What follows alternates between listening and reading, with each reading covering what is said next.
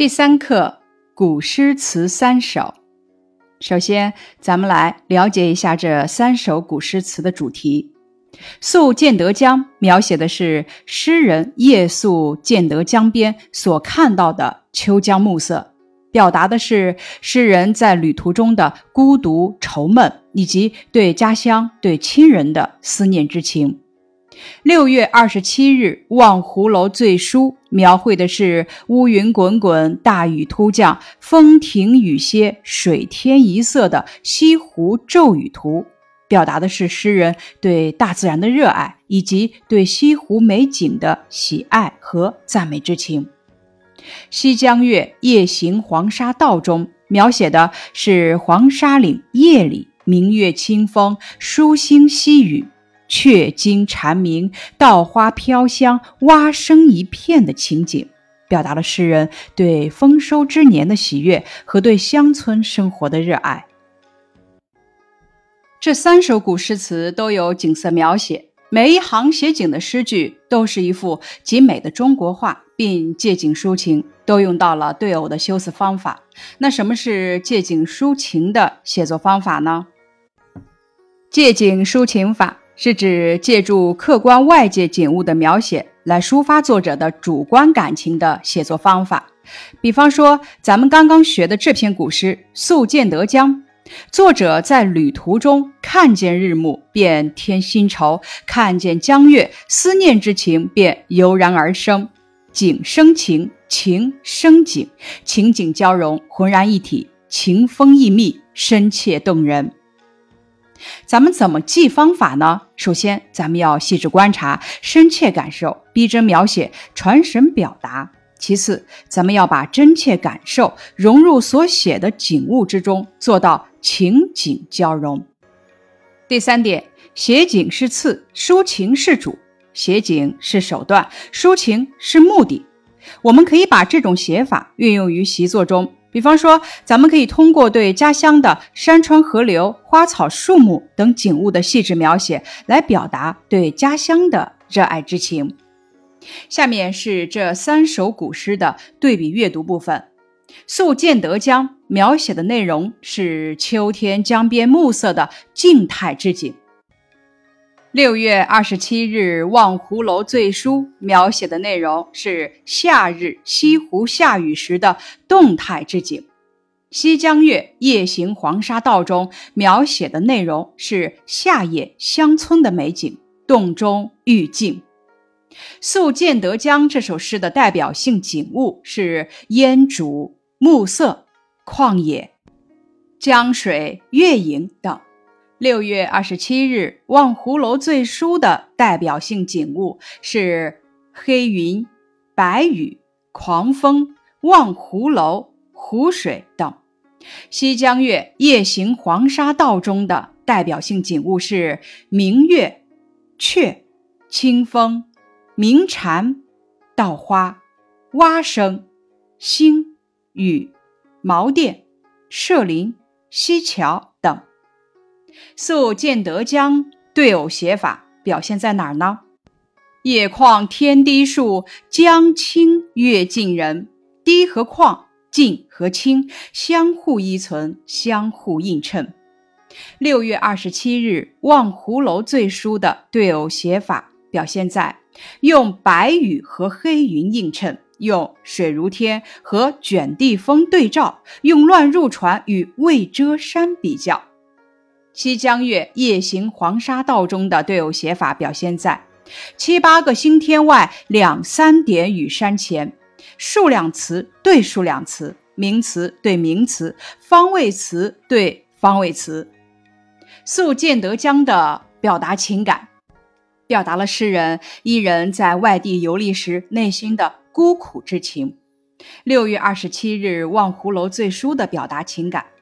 表达了诗人对西湖盛夏时节暴雨骤来骤去的奇丽景色的赞美之情，《西江月·夜行黄沙道》中的表达情感，表达了词人闲居乡村时内心的宁静与喜悦之情。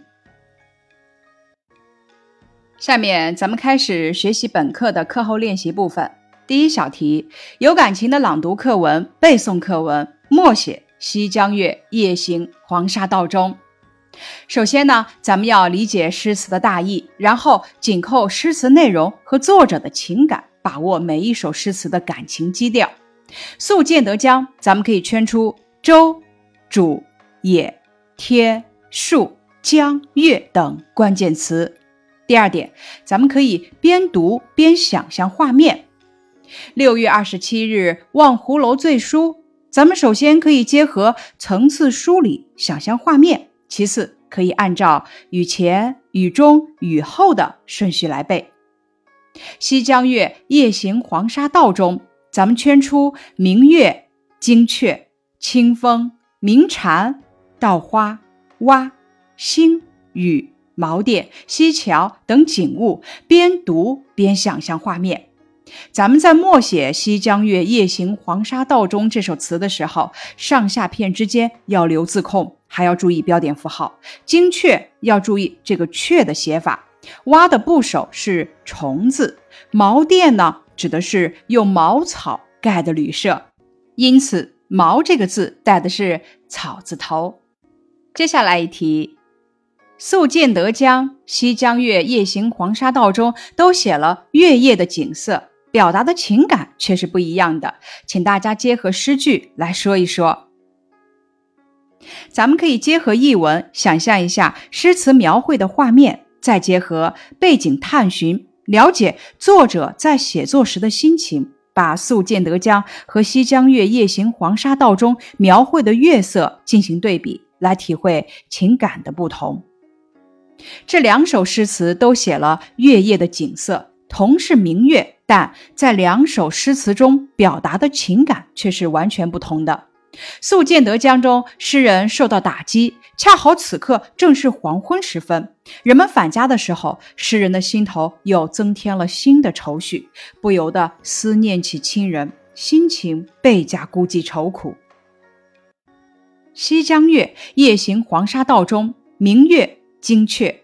清风、鸣蝉等词语富有画面感，并且充满情趣，写出了词人闲居乡村时内心的宁静，丰收时内心的喜悦，表达了词人夜行黄沙道时内心轻松愉悦的情感。第三小题：六月二十七日《望湖楼醉书》，每一句诗都是一幅画，说一说你看到了怎样的画面？咱们可以先熟读这首诗，再提炼关键的信息，概括出诸如黑云翻墨图、白雨跳珠图等画面，以加深对诗句的理解。然后说一说眼前仿佛出现了哪些画面，画面里有哪些景物，你仿佛听到了什么，想到了什么。这首诗共四句，一共描绘了四幅画：黑云翻墨图。下雨前，天空好像被打翻的墨水似的，黑乎乎的。大雨蓄势待发。白雨跳珠图，密集的雨点像跳跃的珍珠落入船中。风吹乌云图，狂风吹来，吹走乌云，天空顿时变得明朗起来，万物焕然一新。雨过湖镜图。雨过天晴，诗人凭栏而望，只见水天一色，湖面明净。咱们还可以这么描写：黑云翻墨未遮山，天阴得很沉，翻滚着的黑云如同打翻的墨汁，并未把山遮住。大片大片的乌云以很快的速度在空中翻滚着，隆隆的雷声响个不停。白雨跳珠乱入船。大雨倾盆而下，蹦到了船上，跳到了岸边，落在了湖中。雨点噼里啪啦的响着，它们真像跳动的珍珠啊！卷地风来忽吹散，卷地而来的狂风呼啸而过，转眼就将乌云吹散，将白雨吹走了。望湖楼下水如天，大雨过后，望湖楼上一下安静了下来。望湖楼下水天相接，特别漂亮。这时的景色就像一幅美丽的画卷。最后，咱们来讲一下本课的人文素养部分。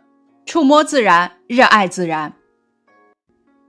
大自然是一切生命的摇篮，蓝天白云、青山绿水、茂林修竹、巨石生动、幽谷鸟鸣、山容水态，一切是那样的平凡，然而一切又是那样的真实朴素，毫不精雕细琢，总让人心里涌起一股情感。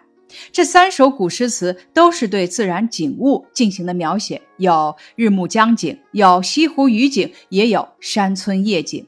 让我们深刻地感受到了作者内心的不同情感，或愁闷，或惊叹，或喜悦。大自然的美需要我们投入它宽广的怀抱，全身心的领悟，这样才能真正感受到大自然的无限魅力。以上是第三课《古诗词三首》的学习内容，感谢你的收听。